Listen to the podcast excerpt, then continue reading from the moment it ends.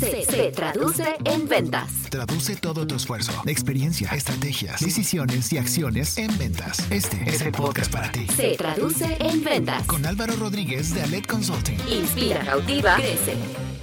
Hoy por hoy, atender al cliente, darle un buen servicio, generar una gran experiencia, ya sea de manera tradicional o digital, es un gran reto. Conforme tu negocio va creciendo, pues va siendo más demandante, va siendo más retador y pues tienes que ir implementando nuevos procesos e ir elevando el estándar para que cada vez tengan una mejor experiencia y un mejor servicio nos debemos a los clientes y pues la experiencia que vivan y toda esa parte que viviste con ellos pues es clave para definir si te van a recomendar o te van a recomprar. Ya sea por fallas o errores que puedas cometer en el proceso o por el estilo y personalidad del cliente, es posible que puedas tener situaciones negativas, situaciones de desgaste, situaciones complicadas con los clientes que puedan afectar de manera negativa a tu empresa, al cliente, a todo tu entorno. Los clientes difíciles es importante detectarlos. Estos clientes difíciles los puedes distinguir si son los que se quejan continuamente, si son los que todo lo ven negativo, si son los que tienden a veces a ser prepotentes hasta cierto punto groseros o incluso son impacientes. Son esos elementos que tú puedes ir distinguiendo de, sabes que aquí ya tengo a un cliente difícil. ¿Cómo abordarlo? ¿Qué hacer con él? ¿Qué te recomiendo que hagas para que puedas llevar de mejor manera el proceso? Toma nota. De inicio tenemos el reto de saber capitalizar la situación, ¿ok? Puede ser situaciones complicadas, pueden ser situaciones desgastantes, entonces es importante que tengas bien detectadas esas buenas prácticas. ¿Qué hacer en el momento en que se presenta un cliente difícil? Te voy a compartir algunos elementos que he vivido con clientes que les ha servido para poder llevar de mejor manera la situación. Te invito a que enlistes los principales problemas que puedes tener con tus clientes, qué situaciones recientes has tenido por las cuales se han quejado, ¿sí? También que puedas tener muy claro qué puede generar molestia, enfado en el proceso de venta o en el proceso de servicio. Todas esas situaciones, enlístalas y ten muy claro posibles riesgos, posibles situaciones que puede haber en el día a día con el cliente. Esto es más común en empresas donde reciben 100, 150, 200 personas diarias, pues ahí es donde ya tienes más claro en dónde puede haber problemas, en dónde puede haber queja, en dónde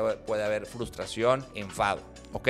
Ya que en las listas, ahora sí es importante que desarrolles, y este punto para mí es el más importante del episodio, que desarrolles los protocolos de atención ante estas eventualidades. Todo lo que desarrollaste en el punto 1, ahora toca convertirlo en protocolo. Un protocolo de atención al cliente es para mí esa guía que describe todo lo que tienes que hacer con él en cuestión de conductas, en cuestión de reglas, en cuestión de pasos a seguir, en cuestión de cómo es esa forma que debes de atender al cliente, ¿ok?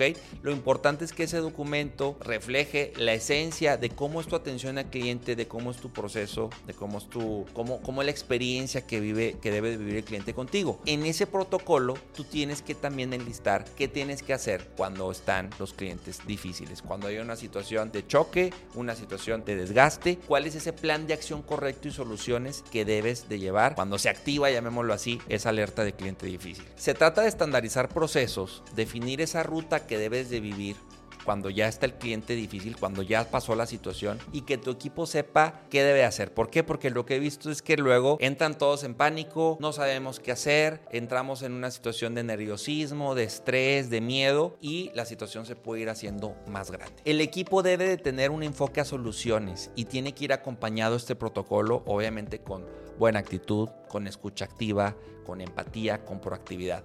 De nada sirve tener un protocolo, si de nada sirve tener todo documentado, si en la práctica no lo ejecutas de buena manera, ¿ok? Eso es súper importante.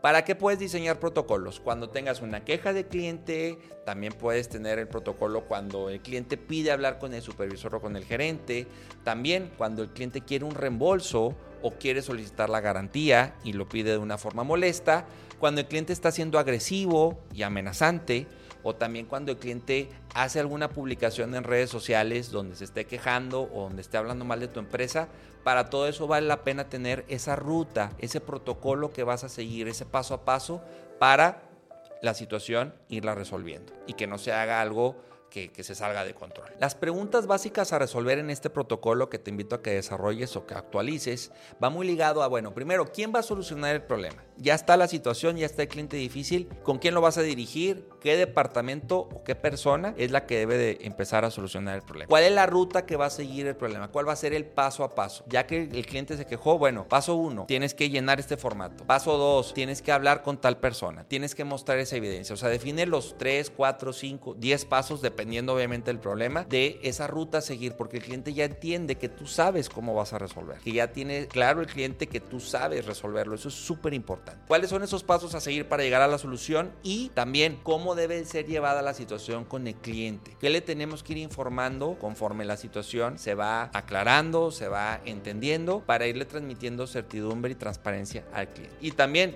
muy importante, ¿cuáles son esos tipos de soluciones que puedes presentar? Ejemplo, si el cliente pide un reembolso, decir, ok cliente, vas a ir con tal departamento, estos son los pasos que tienes que seguir para arreglar esta situación del reembolso y tú ya tienes que tener solución A, B, C, D, para que de manera interna lo resuelvas rápido y ya tengamos muy claro ese camino que debe seguir el cliente al reembolso, ¿ok? Entonces, si tú resuelves estas preguntas, estoy seguro que los el protocolo puede ser bien llevado, hay transparencia con el cliente, pero también interna, ya tienes muy claro qué tiene que pasar para que la situación se resuelva de mejor manera. Otro punto importante que he validado con clientes o situaciones que hemos vivido con clientes difíciles es la parte de los tiempos. Entiendo hoy un cliente que está quejándose, que está estresado, que está molesto, que está con el celular a todo lo que da, hablando mal de la empresa. Hay que definir tiempos de respuesta y formatos, ¿ok? Entonces, dentro de ese protocolo también tiene que ir acompañado de los tiempos de respuesta. 24 horas, va a ser algo de una semana, va a ser algo de un mes. ¿Para qué? Para que el cliente em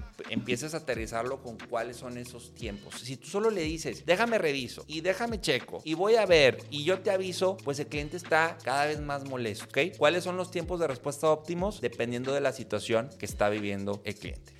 Recordemos que la mayoría de los clientes pues lo que quieren es la solución inmediata y quieren la atención y una respuesta inmediata a su problemática. Entonces, cuando tú defines los tiempos para encontrar soluciones, pues le transmites esa certeza, esa certidumbre, esa claridad de que ya estás abordando su problema de mejor manera. También es importante que tengas formatos tanto tradicionales o digitales para que tú puedas documentar la problemática, que sea una buena evidencia tanto para el cliente como para ti de todo lo que pasó, de toda la situación, porque igual y ese formato va a pasar por varios departamentos va a pasar por varias personas y ahí es donde también tiene que estar una misma versión y que no haya malos entendidos. Es importante que puedas ante cada situación diagnosticar rápidamente qué fue lo que pasó, definir tiempos de respuesta y también los formatos que te mencioné y también que cumplas con los tiempos porque de nada sirve que digas que vas a resolver en una semana y ya pasaron dos semanas y no resuelto. Es importante que analices el caso, que tengas a lo mejor un comité o el protocolo definido de quién debe de atender para buscar soluciones y alternativas. Y claro, validar que el cliente quede satisfecho con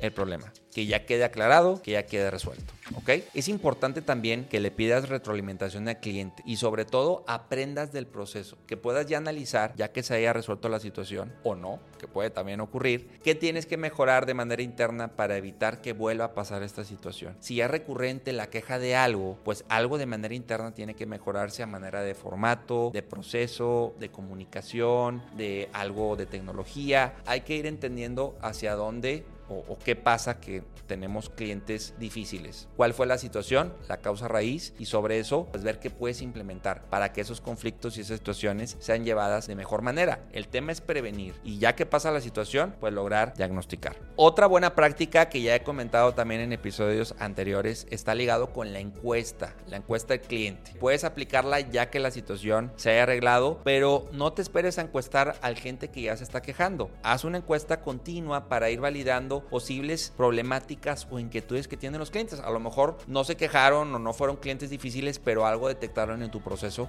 que tienes que mejorar. Entonces, esa retroalimentación es importantísima para prevenir situaciones futuras, ¿ok? Te invito a que sigas estas buenas prácticas para que puedas, ante situaciones complicadas, llevar un mejor proceso de atención. Lo de los protocolos es clave, puedes empezar con una versión 1.0, ¿sí? Y ya de ahí ir evolucionando, ir transformándolo, ¿por qué no en un manual? ¿Por qué no en una capacitación? ¿Por qué no en una estandarización? ¿Sí? Visualiza hoy el cómo lograr que tengas la menor cantidad de clientes difíciles, de clientes que se lleven una mala experiencia y que ya no te estén en redes sociales o en su entorno hablando mal de tu marca, de tu empresa, de tu negocio. Métele tiempo a esto, vale la pena. Si requieres apoyo de un externo, nosotros es parte también de lo que podemos hacer en Aled Consulting, lo que hacemos con los clientes, específico el manejo de clientes difíciles. Pero si no, inviértele tiempo con tu equipo para que puedas desarrollar de mejor manera este proceso de atención a clientes difíciles. ¿Ok? Te invito a que nos sigas en nuestras redes sociales. Estamos como se traduce en ventas en Instagram, en Facebook y también estamos en TikTok. Ahí estamos compartiendo continuamente los nuevos episodios, los reels, encuestas y demás contenido que te puede ser útil para que puedas traducirlo en ventas. Yo soy Álvaro Rodríguez y recuerda, inspira, cautiva, vende. Hasta la próxima. Se traduce en ventas. Escucha y conoce todos los contenidos que tenemos para ti en nuestra comunidad. Encuentra podcasts, artículos, videos, cursos y asesorías en nuestra página y redes sociales. Visita www.aledconsulting.com. Se traduce en ventas de Aled Consulting.